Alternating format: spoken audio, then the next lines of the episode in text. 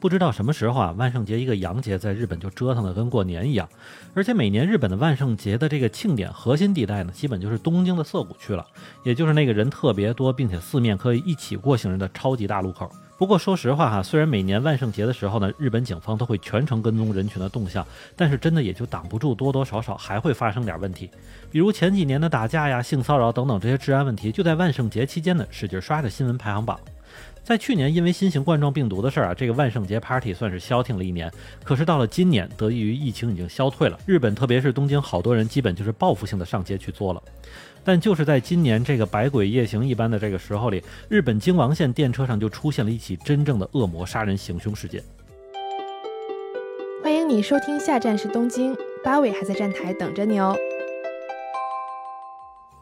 在和大家说这件事情的细节之前啊，我先给大家安一个心哈，因为这个犯罪嫌疑人现在已经被警方抓住了。但是还是让人感觉不安的是呢，这个二十四岁叫做服部公泰的年轻人呢，在被捕的时候是根本就没有反抗，而是安然的就坐在电车的座位上抽烟。虽然警方目前还没有对外透露什么，但是根据现场目击者拍下来的视频来看，这个犯罪嫌疑人穿着黑色的西装以及绿色的衬衣，那么这个样子呢，就是美国 DC 漫画中的小丑角色的样子。而且这样装扮的一个人出现在万圣节的晚上是完全没有违和感的。而这次恶性事件是发生在昨天晚上八点前后，犯罪嫌疑人呢在正运行于东京。调布室内的这个电车车厢内，先是向这个四周的乘客挥舞刀子进行无差别的袭击，随后呢又将煤油泼向四周并点起大火。那么根据事后的统计啊，在此次事件中是有十七人受伤，其中有一名七十二岁的这个男性还身受重伤，并且目前呢仍旧是意识模糊的状态。那么在事件发生后的一段时间里，日本各个社交媒体上都出现了这个案发现场民众们拍摄的短视频，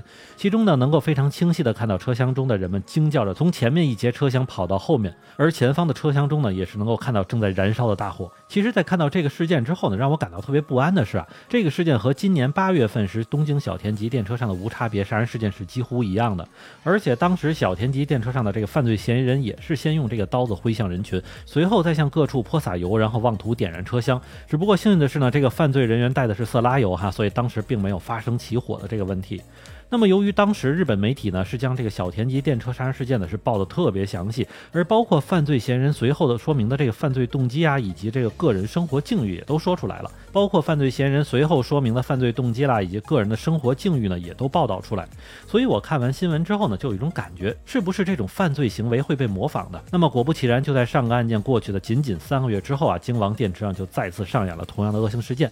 而实际上呢，在警方对犯罪嫌疑人的初步调查上，就已经得知了这个叫做服部公泰的犯罪嫌疑人就是在模仿小田急电车的案件，而且他还改进了当时前一个事件中因为带色拉油无法点燃的这个问题，所以在此次作案中呢，他就使用了这种易燃的煤油。那么，另外这个美国 DC 漫画中的反派小丑形象，在日本也真的是深入人心啊！这个在蝙蝠侠的努力之下，怎么也杀不死的反派形象呢，一直是得到了不少人的喜欢。只不过在日本万圣节的昨天呢，这个小丑可是真的复活了。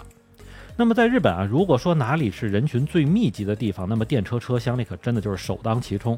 但是与之相反的是，作为日本最重要交通工具的电车呢，其在安保层面上做的是非常的普通。虽然考虑到由于人流量太大，没有办法在车站内设置安检措施啊，但是在车站或者车厢之内也没有设置任何的安保措施或者人员。那么乘客呢，只能在发现危险的时候按下这个车厢门边的这个红色报警按键，向司机来进行提示。但问题是，这样一来呢，发生危险的电车呢，其实是没有办法快速排险的，只能够停靠到距离它最近的一个车站。所以从这次流出的这个现场乘客拍摄的视频中就能看到，电车是一面在发生着火灾以及无差别杀人的危险，一面还在铁轨上飞驰。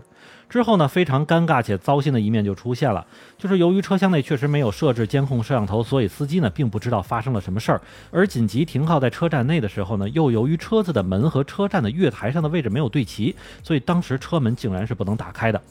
那么说到这里啊，我想大家恐怕就能知道当时车厢内人群的绝望了。而最后真正的逃生呢，也是由这个车站站员打碎车窗之后才能把人救出。说实话，这次也就是犯罪嫌疑人不是那种杀红了眼的，否则真的绝对不会是这种只有十七人受伤的结果了。那么根据一位和这个犯罪嫌疑人打了照面的年轻人称呢，他当时是戴着耳机听音乐，随后呢就看到一个小丑装扮的人向他走过来，只不过这个人手里拿了一把大刀，上面还有真的血。那么说到现在呢，我们也只是看到了这个恶性事件发生的当场啊。如果再深论事件发生的原因的话，那么恐怕真的是让人不寒而栗的地方就更多了。因为这名犯罪嫌疑人和警方说的是希望能够被判死刑，而且他自己也认为只要杀死两个人就能够成功被判死刑了。那么在警方更多的消息给出来之前呢，我们先不妄加猜测这名犯罪嫌疑人的动机是什么，只是单纯从他上述说的几点来看呢，他应该是一个在当下活得不怎么开心的年轻人。而且在新冠病毒第五波疫情刚刚结束的当下，这样的人还有很多，并且根据日本央行今年再次调低的 GDP 预期呢，也能够想象这样的情况可能还会持续很长一段时间。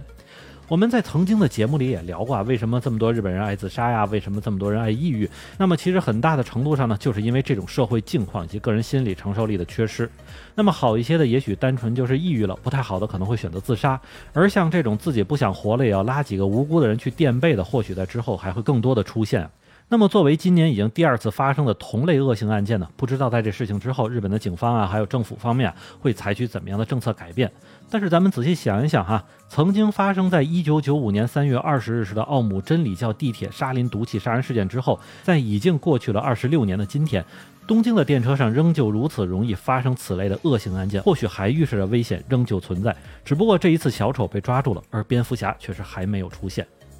那么感谢您收听下站时东京，我还是在站台等你的八尾。